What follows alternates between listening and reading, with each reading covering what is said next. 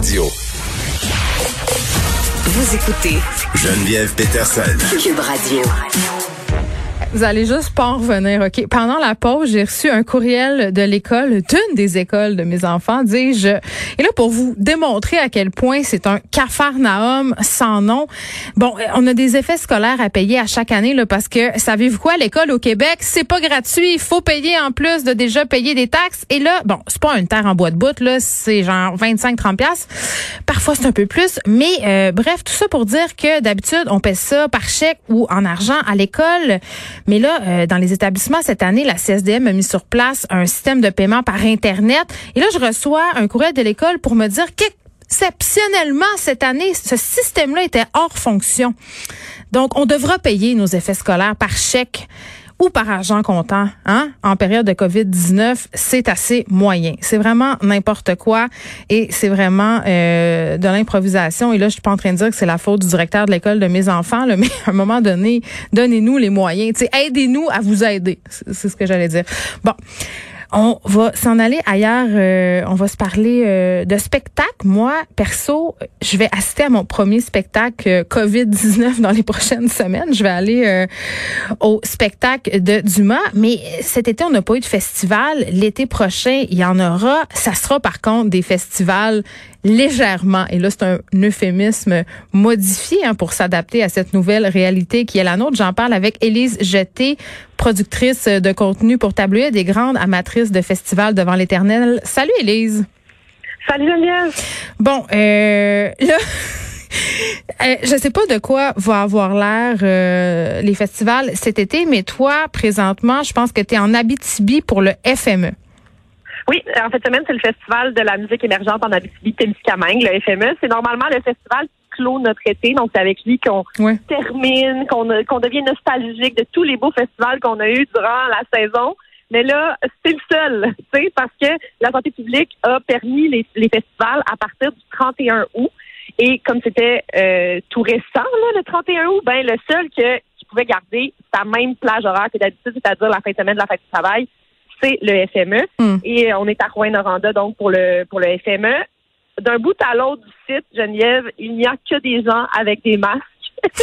Oh et on doit regarder nos spectacles, la totalité de nos spectacles assis. On n'a pas le droit de se lever. Jamais. T'as pas le droit de te shaker le popotin? On peut pas se shaker le popotin. Hier, j'ai commencé mon festival en allant voir le spectacle de No Bro, qui est comme un groupe de filles qui font du gros rock, là, mais du bon gros rock, et je ne pouvais pas me lever. Et là, c'était assez j'avais comme des pulsions de me lever, donc je finissais tout le temps debout quand même, et je me faisais avertir tout le temps, assoyez-vous madame, assoyez-vous madame, ou remettez votre masque. Donc si on est debout, en tout temps, on doit porter un masque même dehors. Donc c'est vraiment, vraiment contraignant. Par contre, on est tellement excité d'avoir un festival que personne chiale c'est quand même le seul côté positif parce que là, concrètement, bon, je comprends que tu as un masque euh, quand tu déplaces puis tu dois rester assise, mais c'est quoi? Les spectateurs sont assis à deux mètres de distance? Comment ça se passe? Oui.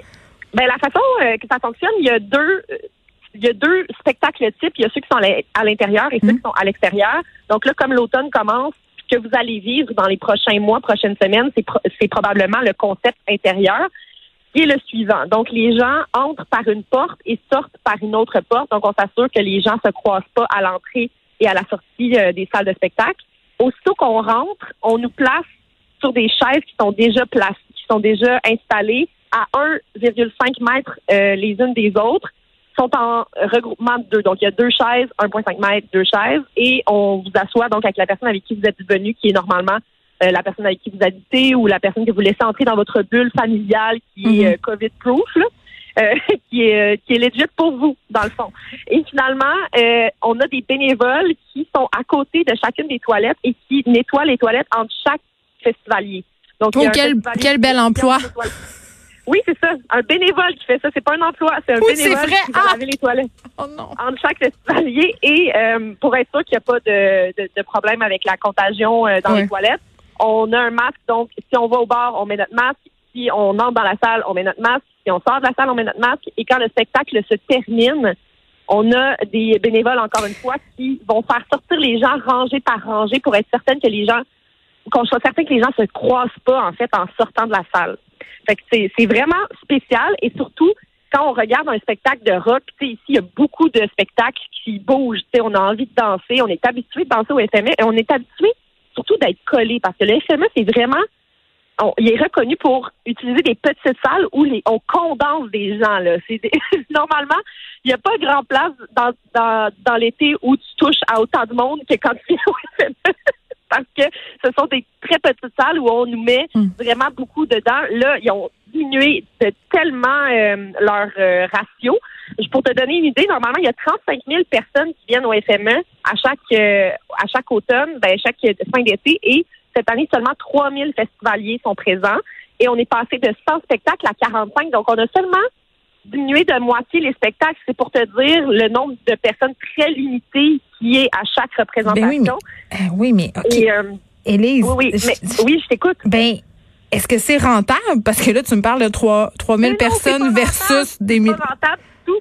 C'est pas rentable du tout. Je parlais justement hier avec la directrice générale du festival qui s'appelle Magali Mondry-Larouche et elle me disait le modèle des grands événements comme le nôtre n'est plus viable. Il n'existe il n'existera plus en temps de COVID. C'est pas possible parce que ce mm. concept-là dépend beaucoup euh, des partenariats privés et publics. Et en ce moment, ben, si tu as juste 3 000 festivaliers au, lieu de 35 000, ben, les partenariats sont plus sont plus minces. C'est difficile d'avoir des gens qui ont envie de participer, de donner des sous à ça. C'est un festival qui est 50% gratuit.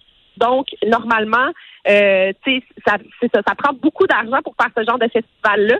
Et euh, on me disait finalement que les festivals qui, ont cette envergure-là, qu'ils n'ont plus le droit finalement d'utiliser leur billetterie pour faire du gros cash dans des salles plus petites, mais en condensant du monde. C'est comme ça qu'ils font leur argent, mais là, ils peuvent plus le faire. Fait que le concept ne sera pas vraiment viable sur une longue durée. Ma question sera simple. As-tu du fun quand même? Moi, j'ai vraiment du fun. Puis ce que j'ai trouvé drôle hier, c'est que euh, ben là, je t'ai parlé des, spectacles en salle, mais il y a aussi des spectacles extérieurs. Et euh, il y a plus toute la soirée hier. Il, pleuvait à grand torrent. Et euh, les spectacles avaient quand même lieu jusqu'à temps qu'il y ait des éclairs, mettons. Fait que les gens continuaient à écouter les spectacles. ok? Ils s'étaient déplacés avec leurs imperméables et les shows extérieurs, on plaçait les gens soit assis à 1,5 mètres les uns les autres ou bien on les mettait dans des petits enclos, je sais, dans des petits enclos de clôture.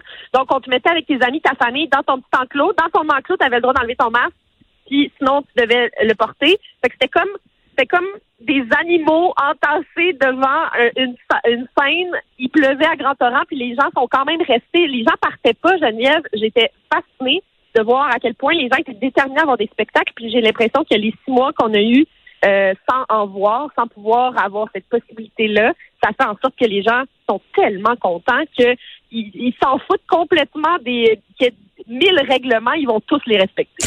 On va te souhaiter une excellente euh, fin de festival, Élise, euh, dans ton petit enclos. Merci de nous avoir parlé. Ben, je vais aller, je vais aller dans mon enclos, puis je, je, te donne des nouvelles de comment je me sens. Oublie pas de laver tes mains. non, c'est sûr. Bye.